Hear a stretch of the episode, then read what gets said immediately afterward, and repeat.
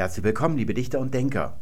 Heute geht es um typografische Striche. Unter diesem Ausdruck sammelt man alle Striche, die in einem Text vorkommen können. Den Bindestrich, den Ergänzungsstrich, den Kopplungsstrich, den Trennstrich, den Gedankenstrich, den Aufzählungsstrich, den Auslassungsstrich und einige mehr. Ich zähle jetzt nur mal auf, was ich mir in meinem Alter noch merken kann, aber trotzdem klingt es schon nach einer Menge Arbeit. Das ist es allerdings gar nicht, denn eigentlich gibt es im Deutschen nur zwei Striche einen langen und einen kurzen. Zuerst brauchen diese beiden Striche ordentliche Namen und dahin führen uns zwei Wege. Der erste führt über das Geviert, ein Ausdruck aus der Schriftsetzerei. Da versteht man unter einem Geviert ein Quadrat, das ist dieses hier, und zwar der Kegelhöhe. Das ist diese Höhe oder die vertikale Linie hier, die ihr an diesen Klötzen findet. Vier gibt es davon auf dieser Abbildung. Das wäre die Kegelhöhe. Und diese Klötzchen hier sind Bleilettern oder Typen hat man sie auch genannt, deswegen heißt es Typografie. Die waren aus Blei oder einer Bleilegierung und vorne auf der Stirnseite waren die Glyphen angebracht. Das sind die Buchstabenbilder. Natürlich gespiegelt, denn wenn man das auf Papier drückt, dann wird ja nochmal gespiegelt. Mit dieser Kegelhöhe habt ihr täglich noch zu schaffen obwohl der Bleisatz schon lange ins Museum gehört. Und zwar immer dann, wenn ihr in einem Textverarbeitungsprogramm wie Word die Schriftgröße einstellt, also den Schriftgrad 10 Punkt, 12 Punkt, 14 Punkt und so weiter. Das ist nicht die optische Größe einer Schrift, also der Abstand zwischen der obersten Linie und der untersten Linie. Hier oben wäre das die Versalhöhe, wo die Großbuchstaben enden. Oder noch ein bisschen höher ist die K-Linie, also Kleinbuchstaben, und der Unterlinie, wo dann zum Beispiel Buchstaben wie G oder J enden hier unten. Also das, was man optisch als Größe der Schrift wahrnimmt, das ist nicht das, was man eingibt in Word als Schriftgrad, sondern tatsächlich diese Kegelhöhe. Und das führt zu dem Phänomen, das ihr bestimmt schon erlebt habt, wenn ihr die Schrift dann noch verändert und den Schriftgrad gleich lasst, dass dann eine Schrift viel kleiner wirkt als die, die ihr zuvor gehabt habt. Und zwar wirken sie umso kleiner, je mehr Schnörkel die Schrift hat. Also die Areal zum Beispiel ist sehr schnörkellos, die wirkt recht groß. Und wenn ihr dann Times oder Garamond, also so eine Serifenschrift mit solchen Häkchen hier überall, oder so eine Skriptschrift, wo dann richtig schön kalligrafisch geschwungen wird, denn diese Höhe ist immer gleich und je mehr Schnörkel so eine Schrift hat oder je mehr Fläche sie einnimmt, desto kleiner muss das dann skaliert werden, diese Buchstabenbilder auf dieser Kegelhöhe hier. Und so kommt das eben heute noch, dass aus, eingeschleppt aus der Bleisatzzeit man solche Phänomene erlebt bei Word, wenn man da nur die Schrift verändert und den Schriftgrad gleich lässt. Die Kegelhöhe war immer gleich sodass die Klötzchen gleich hoch waren, damit man die aneinandersetzen konnte. Und die Glyphen waren schon so darauf gegossen, äh, dass, wenn man die Klötzchen einfach nebeneinander gesetzt hat, die Schrift hier auf der Grundlinie sich gesetzt hat und das alles auf der gleichen Höhe war hier. Aber die Breite ist natürlich angemessen der Glyphe, die darauf abgebildet ist. Das T ist also ein bisschen breiter hier als das A, deswegen ist dieses Klötzchen recht schmal. Natürlich brauchte der Setzer auch leere Lettern für Leerzeichen. Und da haben sich die Setzer eine Letter gemacht, die genauso breit war, wie sie hoch war. Und das haben sie zum Beispiel oder zuvorderst eingesetzt, um in der ersten Zeile eines Absatzes einzurücken. Dieses Geviert kann nun auch geteilt werden, dann erhält man diesen Wert hier, diese Breite, das nennt man ein Halbgeviert. Und dann kann man es auch noch vierteln, dann erhält man ein Viertelgeviert. Und das ist von außerordentlicher Bedeutung, denn es ist der Wortzwischenraum. Das, was wir als Leerzeichen benutzen, ist eigentlich ein Viertelgeviert. Dieses Spiel kann man jetzt nochmal für die Striche wiederholen, damit man Namen für die horizontalen Striche, die in der Schriftsetzerei üblich sind, gewinnt. Die hätten nämlich sonst so Namen wie kurzer oder langer. Aber das reicht nicht, weil es mehr als zwei gibt. Es gibt zunächst mal den Geviertstrich, das ist der längste, der nimmt eben die Breite eines Gevierts ein. Das muss nicht präzise so sein. Oft ist es so, in Screenschriften im Modern zum Beispiel ist der länger, damit man ihn sieht, weil einem der weiße Bildschirm so entgegenstrahlt. In anderen Schriften kann er wieder ein bisschen weniger sein. So im Großen und Ganzen, im Mittelwert kommt das in etwa hin. Das ist also der Strich von der Breite, der einem Geviert am nächsten kommt. Drücken wir es mal so aus. Dann hätten wir den Halbgeviertstrich. Und das ist der Strich, der im Deutschen als Gedankenstrich verwendet wird. Der hat also diese Länge. Und dann gibt es noch den Viertelgeviertstrich. Das ist das, was wir als Bindestrich verwenden. Der Geviertstrich ist im Deutschen nicht in Gebrauch, aber rein funktional gesehen ist er dasselbe wie der Halbgeviertstrich. Er wird im Englischen gebraucht als Gedankenstrich, mit dem Unterschied, dass wir im Deutschen vor und nach dem Gedankenstrich ein Leerzeichen setzen Das wäre also der deutsche Gebrauch, damit man hier einen schönen Abstand zu den umliegenden Wörtern hat. Während man im Englischen diesen längeren Strich verwendet und den direkt an die beiden benachbarten Wörter angrenzen lässt. Am besten so, dass dieser Strich dann noch den nachfolgenden Buchstaben schön in den Hintern reinpiekt solche Sachen, die würden in Deutschland, in Österreich, in der Schweiz nicht zu verkaufen sein. Da würden sich die Leute denken, was ist das denn für ein Pfusch? Aber in anderen Ländern, sagen wir es mal so, die sehen das gar nicht. Und jetzt, meine lieben Dichter und Denker, wird es dichter und denkerisch. Wir haben im Deutschen zwei verschiedene Striche. Das sind zwei verschiedene Schriftzeichen, so wie A und B zwei verschiedene Buchstaben sind, die eigentlich nichts miteinander zu tun haben, außer dass sie beide Buchstaben sind. Den kürzeren Strich, den nennen wir Viertelgeviertstrich, den längeren Halbgeviertstrich. Diese Ausdrücke sind zwar ein bisschen umständlich, aber sie haben jetzt in unserem Erkenntnisprozess den Vorteil, dass sie sich allein auf die Länge dieser Zeichen beziehen und sich nicht auf irgendeine Funktion festlegen, was diese Striche denn eigentlich tun. Beide Striche sind erstens Schriftzeichen und dann auch noch Satzzeichen, vor allem der orangefarbige Halbgeviertstrich, werden wir später sehen. Der grüne ist eher ein Wortzeichen, aber das spielt keine Rolle. Sie sind auf jeden Fall Zeichen. Und wir haben bei Bellettre eine besondere Zeichenlehre. Und diese Zeichenlehre, die hat einen ganz einfachen Inhalt. Erstens, Zeichen zeigen auf etwas. Zweitens, dieses Zeigen ist immer eindeutig. Die Zeichen zeigen immer auf ein und dieselbe Sache und nicht an einer Stelle auf das eine und an anderer Stelle auf was anderes.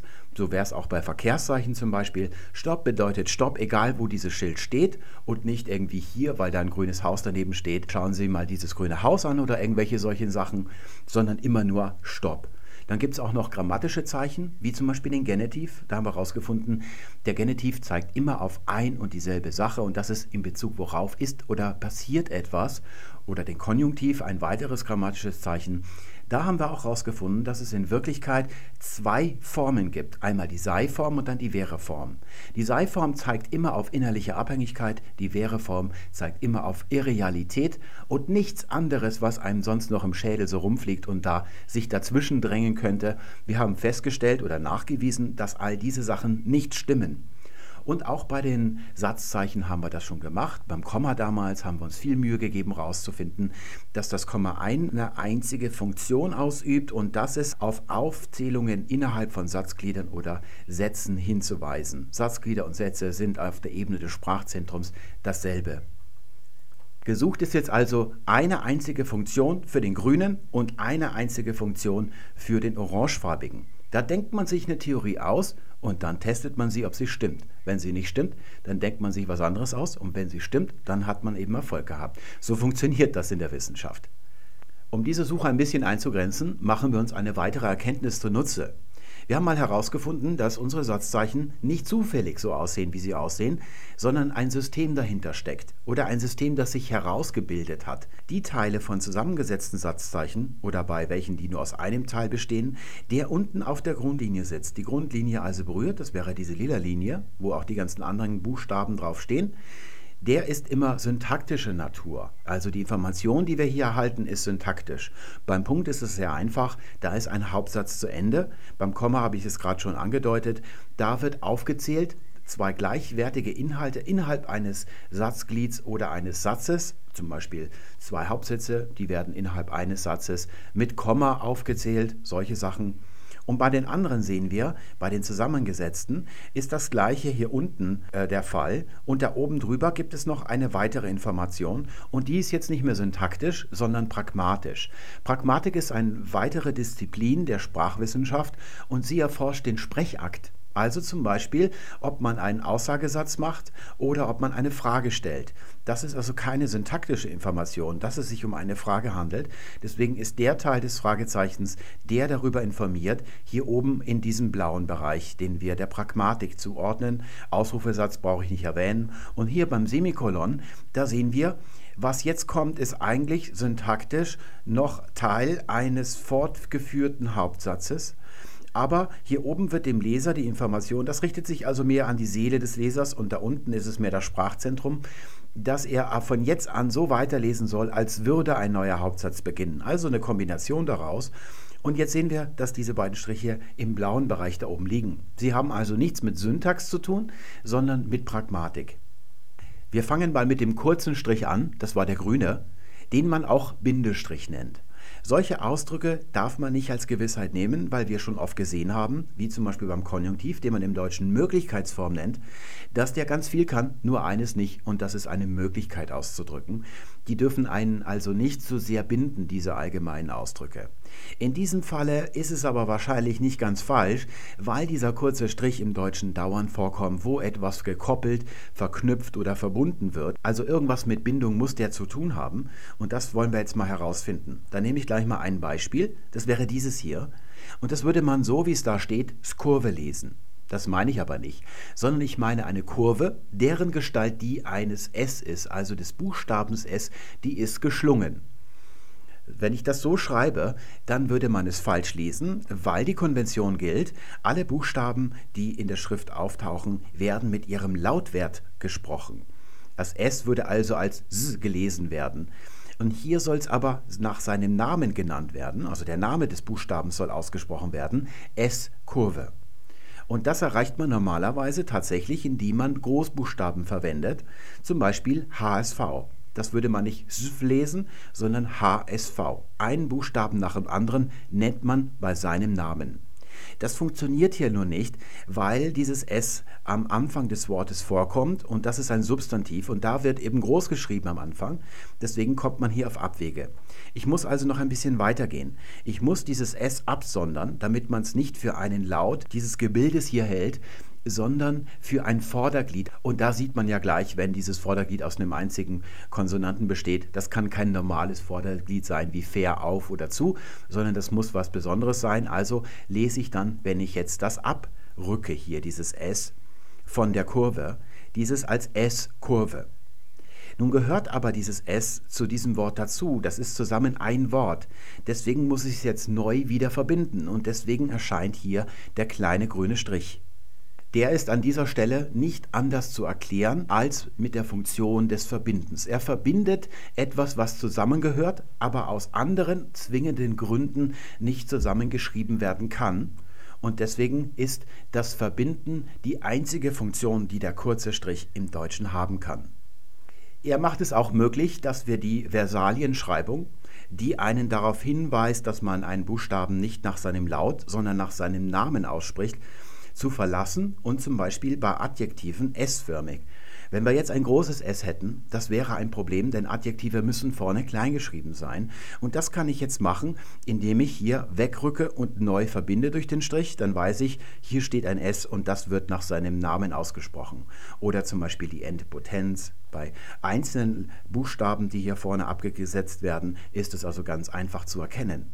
Und das gelingt sogar, wenn der äußerliche zwingende Grund, dass man etwas auseinanderrückt, eigentlich gar nicht gegeben oder nur eingebildet ist. Das wäre zum Beispiel bei dreimal so. Wenn ich das als Wort schreibe, sieht man drei und mal ergeben zusammen ein Wort. Die gehören zusammengeschrieben. Und jetzt hat sich die neue Rechtschreibung ausgedacht, wenn man Ziffern verwendet, dann dürfe man die nicht direkt an diese Buchstaben anfügen, man muss sie wegrücken. Das ist ein eingebildeter Grund. Ja, das macht man, um irgendwas anderes überzugeneralisieren. Aber weil es zusammengehört, kommt jetzt wieder der Bindestrich ins Spiel und verknüpft das, weil es ein Wort ist und zusammengehört. Als Bindestrich ist auch der Kopplungsstrich im Großen und Ganzen zu bezeichnen, also überall dort, wo wir etwas zu einem Wort machen wollen. Das hätten wir zum Beispiel bei diesem Beispiel, das mal der Titel einer Sendung gewesen ist, die Kunst des Nicht aus dem Häuschen geratens. Da wollen wir diese ganze Wendung hier, die aus vielen Wörtern besteht, zu einem einzigen Wortgebilde machen, das im Genitiv sich auf die Kunst bezieht, also Kunst in Bezug, worauf hatte ich ja vorhin genannt, die Kunst in Bezug auf nicht aus dem Häuschen geraten. Das wäre also hier der Genitiv. Und da wird das alles durchgekoppelt hier. Ein weiteres Beispiel wäre der Ergänzungsstrich. Darunter seht ihr gleich das Beispiel Binde und Gedankenstrich.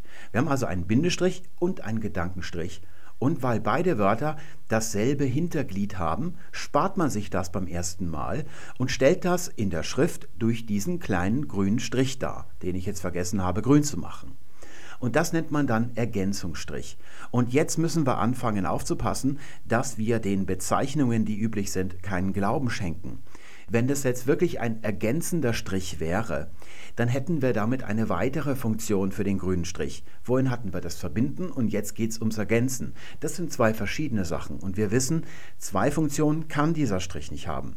Weil das Verbinden bei den vorherigen Beispielen aber unzweifelhaft ist, muss es hier was anderes sein. Und was könnte das sein? Es ist natürlich nicht der Strich, der etwas ergänzt, denn wir benutzen solche Konstruktionen auch in der gesprochenen Sprache, wo man diesen Strich gar nicht sehen kann sondern was tut dieser Strich hier? Er verbindet dieses Vorderglied mit diesem sichtbaren Hinterglied. Das ist das, was der Strich hier an Verbindenden tut. Also mit Ergänzenden hat das nichts zu tun. Das ist was anderes, das findet auch statt, aber es ist nicht die Funktion dieses Striches. Schauen wir uns diesen Zusammenhang nochmal an einem Gleichnis an zur Sicherheit aus dem Straßenverkehr. Verkehrszeichen sind ja auch Zeichen. Und ihr kommt hier an dieses Schild mit dem Auto und ihr werdet darüber informiert, dass es rechts nach Mannheim geht. Die Stelle, wo das Schild aufgestellt ist, die kann irgendwo sein, außer an einem Ort, und zwar in Mannheim. Da dürfen wir so ein Schild nicht erwarten, sondern zum Beispiel in Berlin, Hamburg oder München. Wobei ich jetzt auch in München noch kein Schild gesehen habe, das mich darauf hinweist, dass es rechts nach Mannheim ginge. Das wäre also die Stelle, wo man es aufstellt und das wäre im Vergleich zum vorigen Beispiel die Ergänzung. Das wäre der Ort, wo der Bindestrich eingesetzt wird.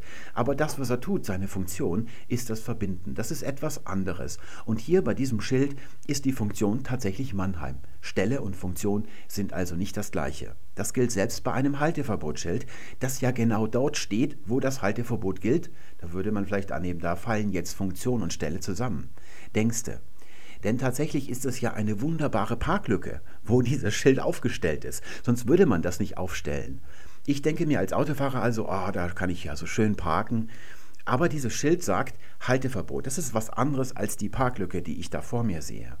Und ihr denkt vielleicht, das ist jetzt aber einfach gewesen, das hätte ich jetzt nicht unbedingt gebraucht.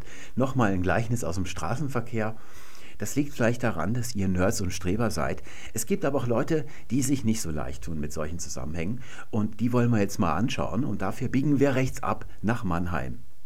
Hier ein Ausschnitt aus dem Newsletter von Duden. Der Bindestrich kann nicht nur Wörter verbinden, sondern er hat auch noch andere wichtige Funktionen. Da sehen wir also schon ganz deutlich das Verhängnis nahen. Oben Bindestrich und der hat aber noch andere Funktionen als verbinden. Und jetzt kommt's. So fungiert er beispielsweise als Trennungsstrich oder kann das Wörtchen bis ersetzen. Das ist die germanistische Linguistik, wie sie leibt und lebt. Der Verfasser hat Folgendes gemacht.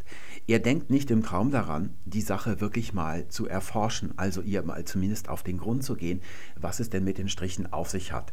Er weiß gar nicht, dass sowas überhaupt möglich ist, weil er Wissenschaft nur imitiert. Zieht sich zum Beispiel einen weißen Kittel an, eine Brille, ein Pfeifchen dazu oder so und kratzt sich regelmäßig am Kopf und macht Fußnoten. Die sind unverzichtbar, wenn man Wissenschaft glaubhaft imitieren möchte. Er kommt also nicht darauf, die Begriffe, die ihm dargeboten werden, die schon existieren, mal auf die Probe zu stellen, nachzuprüfen, stimmen die überhaupt, sondern all das, was er tut, besteht nur darin, dass er diese Begriffe ausformuliert, paraphrasiert. Das sehen wir hier, da hat er also oben den Bindestrich und deswegen geht er davon aus, weil der so heißt, dass er verbindet. Und weil es auch noch den Ausdruck Trennstrich geht, geht er davon aus, dass der auch noch trennen kann. Das formuliert er einfach nur aus, ohne irgendeine kritische Frage zu stellen. Das ist eben diese Wissenschaftsimitation, von der ich neulich im Zombie-Video gesprochen habe. Und ich bin beileibe nicht der Erste. Ehe ich mit meinem kleinen lila Podcast ins Weltgeschehen eingegriffen habe, da gab es schon andere, die das formuliert haben. Richard Feynman zum Beispiel, der berühmte Physiker, der wichtigste oder einer der wichtigsten Physiker in der zweiten Hälfte des 20. Jahrhunderts oder nach Einstein, der hat das Cargo Science genannt. Und zwar nach einem Aufsatz, den findet man überall im Internet, den kann man frei lesen, ist sehr lesenswert. Da berichtet er von einer Insel, auf der Eingeborene leben. Und auf dieser Insel hat es in Kriegszeiten, glaube ich, wenn ich mich recht erinnere, mal einen Cargo-Flughafen der Amerikaner gegeben. Und die haben den wieder abgerissen, nachdem der Krieg zu Ende war. Und darüber sind die Eingeborenen sehr betrübt, denn es sind immer schöne Cargopakete für sie abgefallen. Deswegen beschließen sie, einen neuen Flughafen zu bauen. Und zwar mit dem, was sie da auf der Insel zur Verfügung haben, und das ist Holz. Sie bauen also denselben Flughafen, den die Amerikaner vorher betrieben haben, nach, und zwar aus Holz. Mit Radarstation und solchen Schüsseln, die sich drehen und Landebahnen und alles, was man so braucht. Und dieser Flughafen sieht genauso aus wie der Flughafen der Amerikaner vorher aber es kommen keine Flugzeuge. Und die Eingeborenen wundern sich. Sie haben ja alles richtig gemacht. Der sieht genauso aus. Die Radarschüssel dreht sich und sie verstehen nicht, warum dieser Flughafen nicht funktioniert. Und das war das Gleichnis, das Richard Feynman damals verwendet hat für den Wissenschaftsbetrieb, dass also nur so eine wissenschaftliche Betriebsamkeit vorgetäuscht wird. Und der ist selber ein ganz tolles Beispiel, nicht bei dem, was er wirklich so alles als Wissenschaftler erforscht hat, sondern kurz vor Ende seines Lebens, als 1986 das Space Shuttle abgestürzt ist beim Start, also nicht abgestürzt, es ist explodiert. Challenger war das, glaube ich. Und da wurde er in die Untersuchungskommission gewählt. Eigentlich nur so als Strohmann oder als Vorzeigewissenschaftler, um den Leuten vorzugaukeln, das wäre eine unabhängige Untersuchung. Und die haben nicht damit gerechnet, dass der dann wirklich anfängt, etwas zu untersuchen. Obwohl der keine Ahnung hatte von Raketenwissenschaft, ist er dann also auf dem NASA-Gelände rumgetigert und hat alle verhört. Und jeder hat natürlich gesagt, an mir hat es nicht gelegen, meine Sache, die haben alle tadellos funktioniert. Und tatsächlich hat er am Ende, da gab es eine Abschlusskundgebung von dieser Kommission, da waren dann die ganzen Angehörigen von den Verstorbenen mit dabei und die wollten natürlich gerne erfahren, weswegen ist das Ding beim Start explodiert. Und da hatte er einen kleinen Ausschnitt von diesem riesen Dichtungsring dabei, wo die einzelnen Raketenmodule abgetrennt werden oder isoliert werden voneinander, dass das Feuer nicht überschlägt auf den Tank, der dann eigentlich erst als nächstes in einer gewissen Höhe explodieren sollte. Da hatte er so einen kleinen Schnipsel von dabei und hat den in Eiswasser getunkt, hatte so, das ist ein Trinkglas, so 20 Sekunden eingetunkt, rausgeholt und zusammengedrückt. Und dann konnte man deutlich sehen, das ist also ein fantastischer Beweis, wenn man dann ein Experiment oder den Absturz wiederholen kann in diesem Sitzungssaal. Er hat das also zusammengedrückt und als er es losgelassen hat, hat es sich nicht sofort wieder zurück ausgeweitet, sondern erst einige Sekunden später. Und in diesen Sekunden ist das Feuer in den anderen Tank übergeschlagen und das ganze Ding explodiert. Und hier seht ihr ein ganz typisches Merkmal von Cargo Science. Denn das, was hier steht, wenn man das lesen kann als Empfänger dieses Newsletters, dann weiß man das, was er enthält, seit der ersten Klasse. Jeder weiß, dass man diese Striche für Trennungen benutzt. Das ist also gar nicht der Rede wert. Das ist ganz typisch für Cargo Science dass man wissenschaftliche Betriebsamkeit vortäuscht, aber das, was sie dann hervorbringt, was dann veröffentlicht wird, ist völlig sinnlos. Keiner kann damit was anfangen. Es ist nicht zu gebrauchen. Das wäre mal zum Grundsätzlichen hier zu sagen, dass das also Unsinn ist, das überhaupt zu veröffentlichen. Und dann gibt es natürlich inhaltlich sind einige Sachen falsch. Erstmal ganz äußerlich, was ist mit dem Wörtchen bis? Das ist nicht der grüne Strich, der kurze, das hat also mit dem gar nichts zu tun, sondern es ist der lange Strich, der Gedankenstrich, der dafür eingesetzt wird. Das ist also schon äußerlich falsch. Und hier oben sehen wir, dass auch das, was wir mit den Zeichen vorhin herausgefunden haben, nicht stimmt. Das wird verwechselt wird also gar nicht in Betracht gezogen, dass es einen Unterschied gibt zwischen dem Einsatzgebiet und der Funktion, was eben dort ausgeübt wird.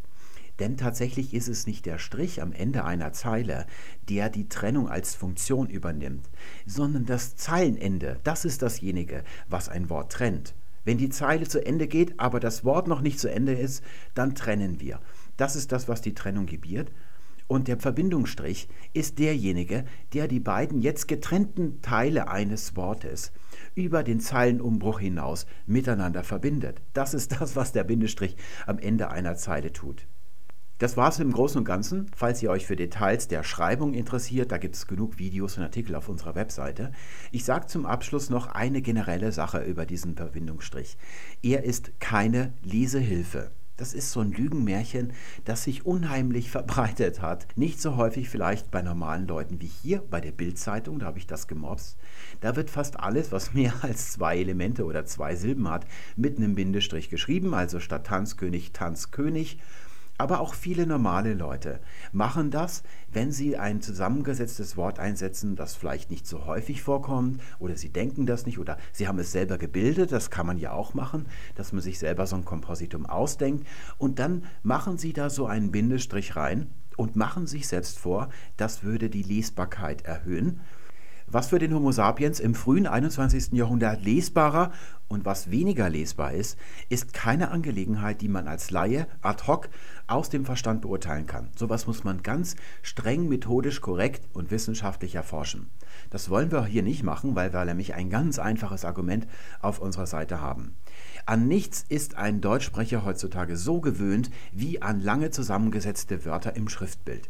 Das ist für ihn der Normalfall. Er liest sie ohne mit der Wimper zu zucken. Er braucht sich gar nicht mehr zu konzentrieren, wenn da ein längeres Wort kommt. Das ist also der Normalfall und wenn diese Bindestriche irgendwie die Lesbarkeit erhöhen würden, dann wären sie im Deutschen gang und gäbe. Aber genau das sind sie eben nicht. Solche Irrtümer entstehen aus zwei Gründen und der erste liegt in unserem Gehirn.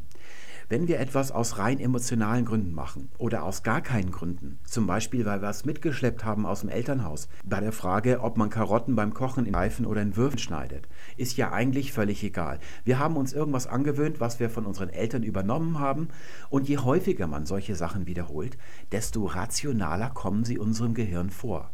Wenn wir dann darauf angesprochen werden, warum machen Sie das so, was soll das, dann sind wir auch nicht verlegen, intellektuelle Gründe anzuführen, die im ersten Moment durchdacht und plausibel vielleicht wirken, aber wenn man sie wirklich unter die Lupe nimmt oder in Bezug zum Rest der Welt setzt, völlig zu Staub zerfallen. Und der andere Grund ist falsche Generalisierung und die kommt sehr häufig vor, gerade bei Rechtschreibfragen. Es gibt ja tatsächlich einen Verdeutlichungsbindestrich. Der ist aber nicht so etwas, was wir hier sehen. Also die Annahme, dass manche Wörter einfach nur zu lang sind, als dass man sie lesen könnte sondern er hat eine ganz andere Aufgabe und die läge zum Beispiel beim T-Ei. Die Älteren werden sich erinnern, das stand früher immer im Duden. Und hier wird jetzt die Verdeutlichungsschreibung T-Ei vorgeschlagen oder vorgeschrieben, je nachdem. Und der Grund liegt nicht, dass man diese obere Form nicht entziffern könnte. Die kann man problemlos lesen. Das ist eben das geläufige Wortbild, dass man etwas zusammenschreibt. Dieses geläufige Wortbild soll zerstört werden, und zwar deshalb, äh, weil wir im Deutschen nicht drei gleiche Vokale aufeinander folgen lassen wollen. Das ist zwar in beiden Regelwerken, im alten wie im neuen, nicht ausdrücklich verboten, aber nur deshalb, weil man es nicht zu verbieten braucht, denn das Deutsche hat ja solche Konstruktionen eigentlich nicht. Das kommt normalerweise eben nicht vor, nur ganz selten kommt es mal zu einer Zusammensetzung, deswegen braucht man das nicht verbieten, aber dennoch mögen wir es nicht im Deutschen. Wir vermeiden es. Und wo es dann eben auftaucht, kann man das hier so trennen. Das war der eigentliche Grund. Und dann gab es immer noch das Druckerzeugnis, das man auch als Druckerzeugnis verstehen kann. Und da könne man, das ist auch noch in der neuen Rechtschreibung drin als Beispiel, jetzt einen Bindestrich einfügen, um dem Leser zu zeigen, ob es sich um ein Druckerzeugnis oder um ein Druckerzeugnis handelt. Das ist typisch laienhaft, dass man versucht, im Kopf sich irgendwelche Konstrukte auszudenken, die zu Missverständnissen führen. Also Sätze zum Beispiel, die anders verstanden werden, wenn da ein Komma drin ist, als wenn kein Komma an einer bestimmten Stelle drin ist. Aber das ist nicht, wie Sprachwissenschaft die Sprache erforscht. Sprachwissenschaftler erkunden nur die Sätze, die tatsächlich von Deutschsprechern live, also im echten Leben geäußert worden sind, also historische Sätze. Und da kommt sowas nicht vor. Das ist ein ganz typischer Zug von Laien oder die, die, die neigen dazu. Die haben einen Spaß daran, solche Missverständnisse zu konstruieren.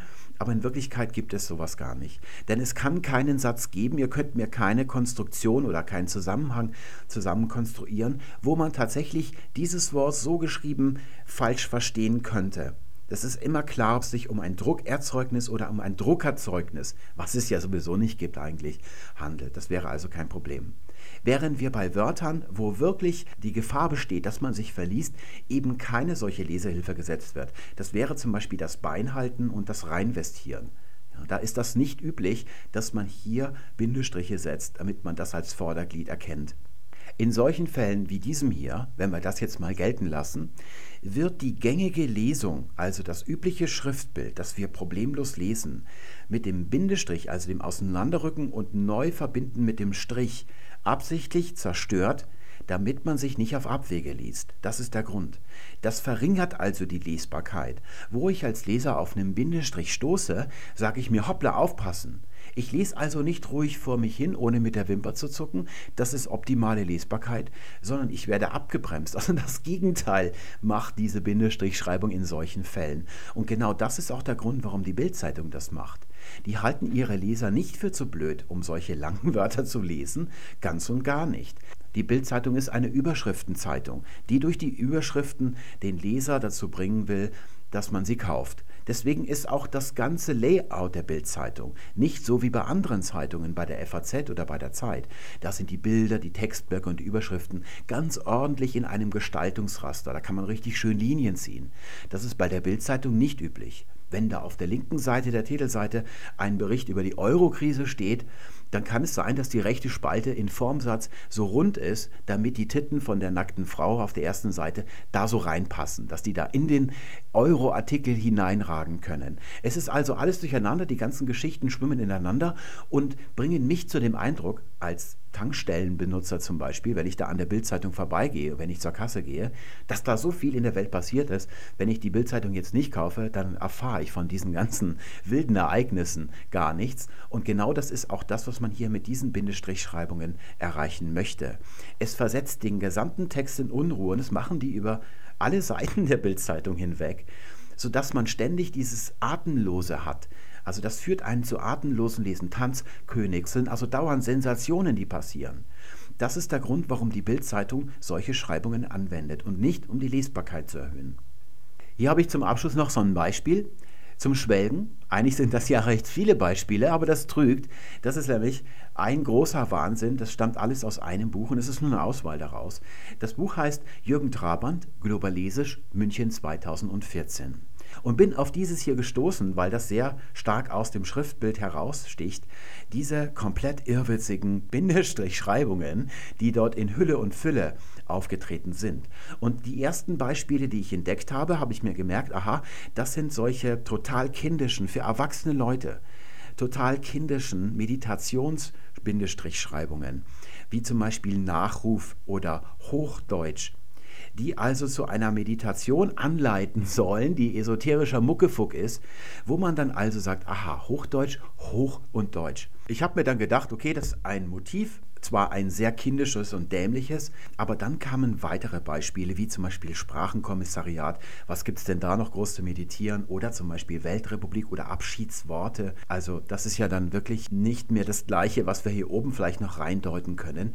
Und das ist wirklich komplett irrwitzig. Die stechen total raus, zerstören das ganze Textbild. In so einem Fall muss man als Lektor immer eingreifen. Und selbst wenn der Lektor das nicht tut, wie in diesem Falle, muss es der Schriftsetzer tun. Auch wenn der sich nur noch verantwortlich fühlt, die Worddatei in die InDesign-Datei zu importieren.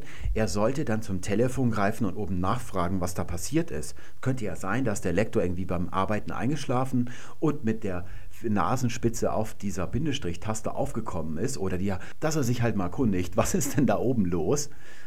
Es gilt folgende Devise. Bindestrichschreibungen als Verdeutlichungen, also dass man etwas auseinanderzieht und dann mit dem Bindestrich wieder neu verbindet. Das zerstört immer das Wortbild und auch den Lesefluss. Der wird dadurch verhindert, also abgebrochen. Man wird angehalten als Leser. Das sollte man sich also genau überlegen, ob man das tut. Und zwar nur dann, wenn wirklich im konkreten Einzelfall eine Verwechslungsgefahr besteht. Allerdings, wenn so eine Verwechslungsgefahr tatsächlich gegeben ist, sollte man immer umformulieren. Wenn man hier an solche Grenzen stößt, orthografisch, ist das immer ein Hinweis darauf, dass man etwas im Inhalt umformulieren sollte. Und dann macht meistens, wenn man hier orthografisch weitere Lösungen einbaut, macht es die Sache meistens nur noch schlimmer. Das mal als grundsätzlicher Ratschlag. Also versucht, so wenig Windestriche in einen Text reinzupacken wie nötig. Lange Wörter brauchen allein wegen ihrer Länge auf keinen Fall einen Bindestrich. Ein Wort wie Mehrsprachigkeitshype. Das lässt sich ganz problemlos lesen. Der Leser hat damit kein Problem. Das ist also Muckefuck, den man sich so einbildet, ein Hirngespinst, wenn man glaubt, dass die Leute damit überfordert wären. Zurück zu unserem Überblicksschema. Die linke Seite ist jetzt fertig. Der kurze Grüne hat als einzige Aufgabe, etwas zu verbinden, und das tut er an drei Stellen. Erstens im Inneren von Wörtern als Kopplungs- oder Bindestrich, dann bei Ergänzungskonstruktionen, wo er das vorderste mit dem hintersten Element verbindet und schließlich noch am Ende von Zeilen, wo er, wenn Wörter getrennt werden, die beiden Hälften dieser Wörter über den Zeilenumbruch hinweg miteinander verbindet. In der Zeilentrennung liegt auch historisch der Ursprung von diesem Strich. Man hat zwar immer schon Fließtexte auch geschrieben, also lange bevor man drucken konnte, es kam schon im Frühmittelalter mal vor, aber üblich war es damals, dass Texte in Strophenform geschrieben worden sind, wie zum Beispiel das Nibelungenlied. Dort wird er so in Versmaßen gesetzt und ein Vers, eine Zeile, die ist genauso breit, wie die Spalten damals breit waren. Es hat also zueinander gepasst. Und wo der Vers am Ende der Spalte endete, ging auch inhaltlich der Satz zu Ende. Und man wusste, wenn jetzt in der nächsten Zeile weitergelesen wird, da kommt ein neuer Satz, da kommt was Neues. Und dann später, wo es dann Richtung Neuzeit geht, kommen dann diese Fließtexte aus, also Prosatexte, wo man in der ersten Zeile anfängt und egal wie der Inhalt ist, läuft das immer weiter. Wenn die erste Zeile fertig ist, dann geht man in der zweiten, macht man weiter und dann in der dritten und in der vierten und so weiter. Und jetzt kommt man überhaupt erst auf die Idee, dass man da trennt, damit man nicht unendlich Papier verbraucht. Und man hat deshalb für diese Zahlentrennung diesen Strich so kurz wie möglich gemacht. Er ist nämlich ikonisch, das heißt, er stellt als Bild dar, was er tut. Er ist eine Kupplung, wie bei einer Autokupplung, wenn man hinten einen Anhänger dranhängen will. Die Kupplung ist winzig im Vergleich zur Länge des Autos und des Wohnwagens, den man hinten noch mit dranhängt. Und das soll er hier auch machen. Er ist nur gerade so lang, dass man ihn überhaupt noch sehen kann. Früher war er häufig deswegen auch noch doppelt, also wie so ein halblanges Ist-Gleichzeichen. Manchmal war es auch nur ein Punkt. Und damit hat man eben dieses Kuppelnde hier angedeutet. Hier soll also eine Kupplung zu sehen sein. Da weiß man, aha, wenn da gekuppelt wird, dann geht es in der nächsten Zeile noch weiter. Und das, was wir hier oben abgeleitet haben von geviert, das ist nicht historisch der Ursprung, aber es hat sich dorthin konvergiert. Man hat das dann in Bezug zu den Leerzeichen gesetzt, damit man auch diese Namen hier schöpfen konnte. Aber man hat den Trennstrich meistens als Divis bezeichnet. Auch in den anderen Rollen tut man das in der Druckerei. Das ist Kunstlatein und bedeutet Trenner. Wenn der linke Strich ikonisch ist, also die Funktion, die er ausübt, als Bild auch darstellt, dann können wir das ja auch mal dem rechten, dem längeren Strich unterstellen. Vielleicht macht er das auch. Der Halbgeviertstrich ist wahnsinnig lang. Der ist länger als, also doppelt so lang als ein Leerzeichen. Er ist länger als alle Buchstaben, die man sonst verwendet. Selbst als das M. Man muss ja immer noch berücksichtigen, dass ihm ein Leerzeichen vorangeht und auch eines nachfolgt. Er nimmt also den Raum eines gesamten Gevierts ein und das ist ungeheuerlich viel Raum. Das ist deutlich auffällig. Und was tut dieser Strich? Ja, ja, er streicht diesen Platz, ein ganzes Geviert durch. Er annulliert diesen Raum. Wenn man also einen Gedankenstrich setzt, was macht man dann?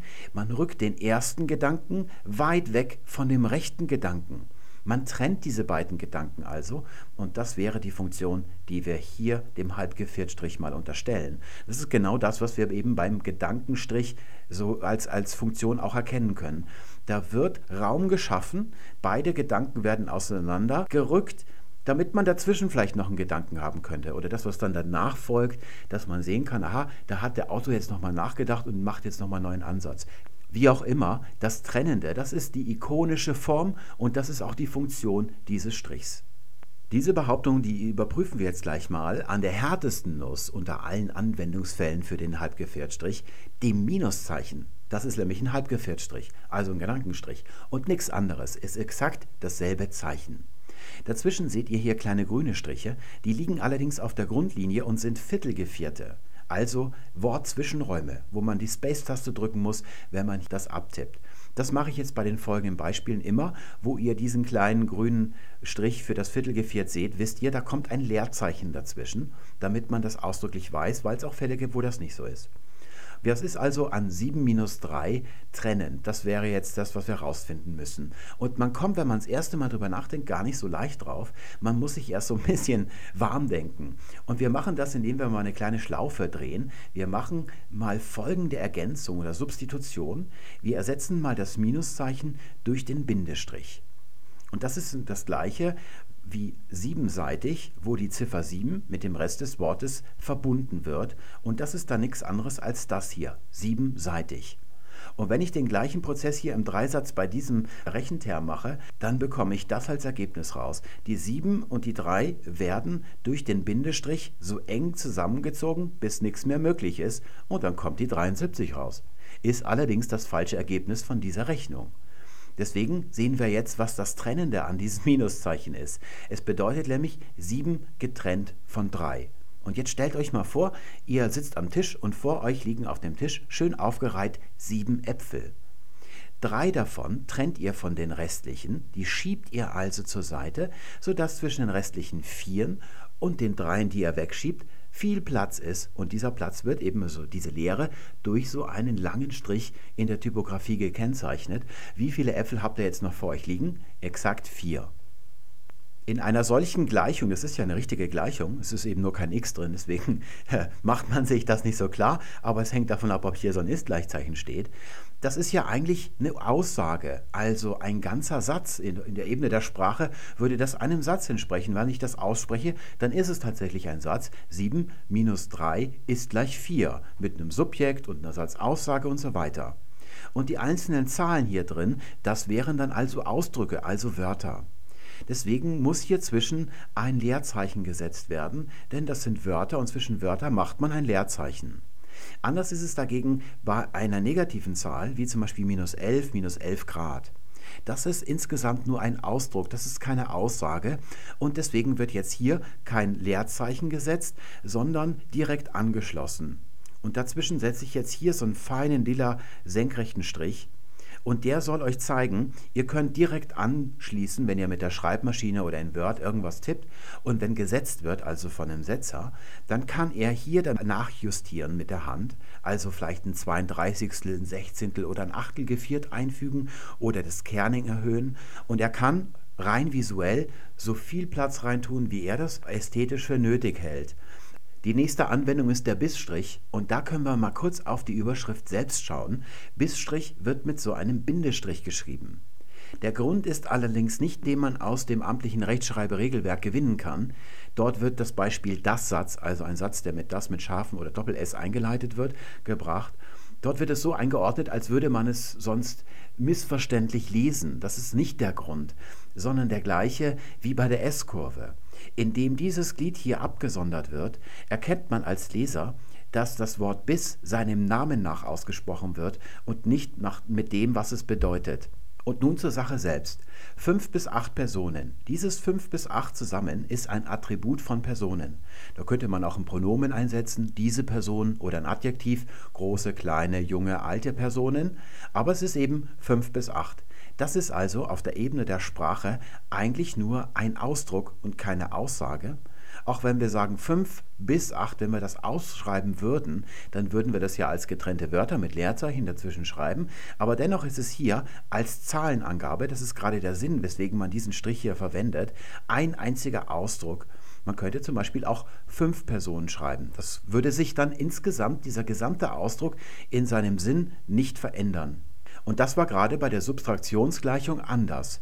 Wenn man 7 minus 3, wenn man da minus 3 einfach rausnimmt, dann ist nicht nur das Rechenergebnis falsch, dann würde 7 ist gleich 4 übrig bleiben, sondern die Gleichung oder die Aussage insgesamt würde in ihrem Wesen verändert werden. Und dann setzt man solche Wortzwischenräume oder Leerzeichen dazwischen. Und deswegen hier nur nach ästhetischem Erleben oder Verlangen wird spationiert, wie man sagt. Also nach rein ästhetischen Gesichtspunkten nicht funktional, der Abstand vielleicht nachjustiert, wenn man schön setzen möchte. Und das gleiche gilt auch für alle anderen Anwendungen des Bissstrichs, wie zum Beispiel bei Jahreszahlen oder richtigen vollständigen Datumsangaben. Die sind insgesamt nur ein Ausdruck und nicht zwei Aussagen. Das könnte man natürlich machen, dass man zum Beispiel sagt, er fuhr von München und dann einen Strich und dann Berlin. Und das würde man dann lesen, er fuhr von München bis Berlin. In diesem Fall würde man Leerzeichen dazwischen machen. Allerdings gehört sich diese Art der Schreibung nicht. Das macht man nicht. Da muss man das Wort bis ausschreiben. Der Bissstrich ist eben gerade für solche Zahlenbielereien, so kleine hier, die innerhalb eines Ausdrucks stattfinden, geschaffen worden. Und so ist es auch beim Streckenstrich München-Berlin. Da würde man auch keinen Wortzwischenraum daneben setzen. Und hier sehen wir, wie ikonisch der Gedankenstrich oder der Halbgeviertstrich als langer Strich verwendet wird. Da wird tatsächlich die Strecke von München bis Berlin durch diesen Strich dargestellt. München und Berlin werden getrennt. Das heißt, sie werden als Orte, als Punkte auf der Landkarte getrennt, sodass die Strecke, die zwischen ihnen liegt, hervortritt. Anders wäre es dann in einem Fall wie der Flughafen Köln-Bonn oder München-Schwabing. Denn das hier ist keine Strecke, sondern ein Flughafen, der zwischen Köln und Bonn irgendwo liegt. Und das ist ein Ausdruck. Deswegen kommt hier der Bindestrich ins Spiel. Und so ist es auch bei München-Schwabing. Schwabing ist einfach nur ein Stadtteil von München. Dazwischen liegt keine Strecke. Das wäre geografisch unmöglich. Das ist also ein Ausdruck. München-Schwabing und nicht zum Beispiel Hamburg-Schwabing. Ebenso dann auch bei Pommes rot-weiß. Das ist also Pommes frites mit Ketchup und Mayonnaise. Eigentlich sollte man da überhaupt nichts dazwischen setzen, aber wenn man das unbedingt machen will, dann ist es auch wieder der Bindestrich und nicht dieser Trennungsstrich. Der Streckenstrich, der geht natürlich nicht nur bei Orten, die tatsächlich durch eine Strecke verbunden werden, sondern zum Beispiel hier zwei Fußballmannschaften, Bayern gegen Dortmund. Da wird eben dieses Gegen, indem man diese beiden auseinanderrückt, also nicht zusammen. Man würde ja eigentlich denken, wenn die gegeneinander spielen, dann treffen sie aufeinander, dann wird es eher gekoppelt.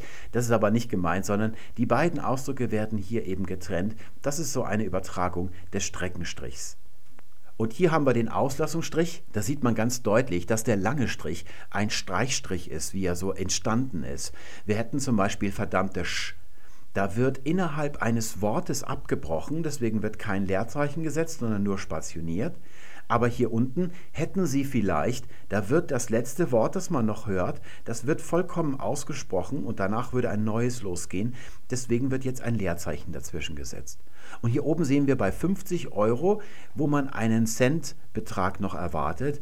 Da gibt es nichts zu sagen, hier herrscht Schweigen und dieses Schweigen wird angedeutet, indem Raum gelassen wird und der wird durchgestrichen. Also hier wird nichts zu sagen. Es ist nicht zufälligerweise durch einen Fehler entstanden, dieser Raum hier. Zum Abschluss noch der Aufzählungsstrich. Das sieht dann also in einem Text so aus. Wir haben hier oben eine Überschrift und jetzt kommt erstmal Fließtext und der letzte Absatz vor dieser Aufzählung leitet ja meistens schon ein, was dann kommt oder führt zu dieser Aufzählung hin. Und da kann in früheren Zeiten vor allem gar nichts stehen, also die Zeile bricht ohne ein Satzzeichen einfach ab und dann kommt die erste Aufzählung. Aber heute macht man meistens einen Doppelpunkt hin, das gehört sich so ein bisschen so, ist ein bisschen deutlicher. Und dann kommt erstes Beispiel, zweites Beispiel, drittes Beispiel oder erster Grund, zweiter Grund, dritter Grund und darunter geht es dann wieder mit einem normalen Absatz weiter. Das erste Rätsel ist gar nicht so schwierig zu lösen. Warum steht da ein Wort-Zwischenraum? Weil hinter diesem Strich ein neues Wort kommen muss. Das größere Rätsel liegt darin, was ist denn das Trennende, was dieser lange Strich hier ausübt als Funktion bei solchen Aufzählungen, weil die ja mit ihm beginnen. Wovon trennt dieser Strich eigentlich hier so? Es ist ja eigentlich ein Aufzählungszeichen und heutzutage im Textverarbeitungsprogramm kann man da auch Pünktchen setzen, so dicke Punkte, so Knollen oder Kätzchen oder Herzchen, was auch immer man möchte, kann man da heute hinsetzen und der Leser erkennt das prima als Aufzählung. Was also ist hier das Trennende? Um das zu verstehen, müssen wir uns anschauen, wie wir heutzutage Texte in ihrer Gesamtheit erfassen, erleben, wie wir uns in Texten orientieren. Das seht ihr auf der rechten Seite und auf der linken seht ihr, wie das vor 100 Jahren war. Da ist also eine deutliche Entwicklung zu verzeichnen.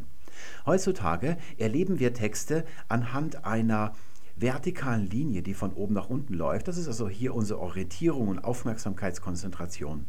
Das gilt für Buchseiten, für Zeitschriften und besonders natürlich für Webseiten, wo man ewig nach unten scrollen kann. Und wer sowas layoutet, der braucht ein Konzept für den vertikalen Rhythmus, wie die Elemente hier angeordnet sind. Denn wir sehen, das ist hier also eine Linie und die Gestaltungselemente sind so wie beim Wurstschnappen, die Würste an einer Leine aufgehängt. Und hier geht mein Blick, meine Konzentration also von oben nach unten. Erstmal erwarte ich eine deutliche Überschrift, farblich oder durch Fettigkeit hervorgehoben, also nicht zu verkennen. Dann eine kurze Einleitung, damit es ein bisschen menschlicher wirkt, aber nicht zu lang. Nach wenigen Zeilen erwarte ich schon das erste Foto. Das wäre hier also Warnolf in der Damensauna. Und wenn mich das antörnt und meine Konzentration nicht überfordert ist, dann lese ich vielleicht sogar hier noch daneben die Legende. Und dann will ich weitere Abenteuer von Warnolf erfahren, eine kurze Einleitung und dann kommt hier schon die Aufzählung mit den drei Halbgefährtstrichen und dann kommen hier die Aufzählungspunkte. Und in diesem Konzept seht ihr, dass diese Aufzählungsstriche ganz deutliche Gestaltungselemente sind in diesem vertikalen Rhythmus, weswegen man sie heute problemlos durch Kätzchen, Herzchen oder sonst was ersetzen kann. Wir wollen heutzutage also etwas erleben, möglichst einen Teufelsritt aus abwechslungsreichen Elementen, die da so aufeinander folgen. Ganz anders war das noch vor 100 Jahren. Da fing ein Buch eh, auf der ersten Seite oben links an und dann schrieb man nach rechts, dann ging es in der nächsten Zeile weiter, nächste Zeile weiter und wenn die Seite zu Ende war, dann blätterte man um und dann ging es wieder oben in der nächsten Zeile weiter. Überschriften waren meistens gar nicht besonders aufgezeichnet. Hier oben ging es einfach mit der Überschrift los und wenn der Setzer wirklich eine Vision für die Zukunft hatte, dann hat er das vielleicht noch gesperrt, also die Buchstaben ein bisschen auseinandergerückt und sehr häufig kam dann einfach nur ein Halbgefährtstrich, also ein Gedankenstrich. Und dann kam der Fließtext, dann ging das Kapitel los und dann ging es immer weiter. Und jetzt kommt hier die Einleitung für eine Aufzählung, da bricht die mittendrin ab ohne Satzzeichen und jetzt kommt ein Trennungsstrich. Jetzt wird also in diesem ganz und gar horizontalen Erlebnis, wird jetzt also dieser Trennungsstrich genommen, um dem Leser zu sagen, Jetzt soll er mal kurz Atem schöpfen und jetzt kommt etwas, was sich abhebt von dem vorigen, wie beim Gedankenstrich, das heute eben noch möglich ist. Und dann kommt eine Aufzählung. Und erst am Ende der Aufzählung, wenn er also hier in der zweiten Zeile des zweiten Punktes angekommen ist, kapiert der Leser, aha, was ich da gerade gelesen habe, das war offenkundig eine Aufzählung. Was wir also heute als Eyecatcher in so einer vertikalen Rutschpartie erleben, das waren vor 100 Jahren ganz gewöhnliche Gedanken oder Trennungsstriche in einer Textwüste. Es gibt da ungeheuerliche Beispiele. Falls ihr die deutsche Grammatik von Hermann Paul zu Hause habt, da könnt ihr das schon erleben. Das ist teilweise so, dass neue Paragraphen, wo was Neues kommt, gar nicht ein Zeilenumbruch eingefügt wird, sondern es geht dann einfach, es wird in Fett dann der Paragraph gedruckt, den man in der Textwüste gar nicht sieht, als Mensch aus dem 21. Jahrhundert. Mein Exemplar sind ja fünf Bände, die sind schon ziemlich dick, voll mit Buntstiften. Also ich schöpfe das komplette Farbspektrum aus und habe ganz viele Reiter drin, um das irgendwie zu dem hier zu machen, was ihr auf der rechten Seite seht. Und es gab damals auch schon Setzer, wie zum Beispiel Adolf Kägi, griechische Schulgrammatik, die vertikale Wagnisse eingegangen sind, die dann tatsächlich sogar, wenn jetzt hier die Einleitung der Aufzählung endete, einen Zeilenumbruch gemacht haben und dann für jeden Aufzählungspunkt eine neue Zeile angefangen haben. Da gab es Leute, die hatten schon Visionen damals, aber es kommt eben auch vor, dass da nicht mal ein Zeilenumbruch dazwischen ist, dass das also in einem Fluss durchgeht. Und das konnte man damals machen, weil Leute tatsächlich, wenn sie ein Buch gelesen haben, hier oben links angefangen haben und dann haben die ganz geduldig vor sich hingelesen, bis das Buch irgendwann auf der rechten Seite zu Ende war. Und das ist auch diese Sendung. Ich danke euch fürs Zuschauen. Alles Gute bis zum nächsten Mal. Tschüss.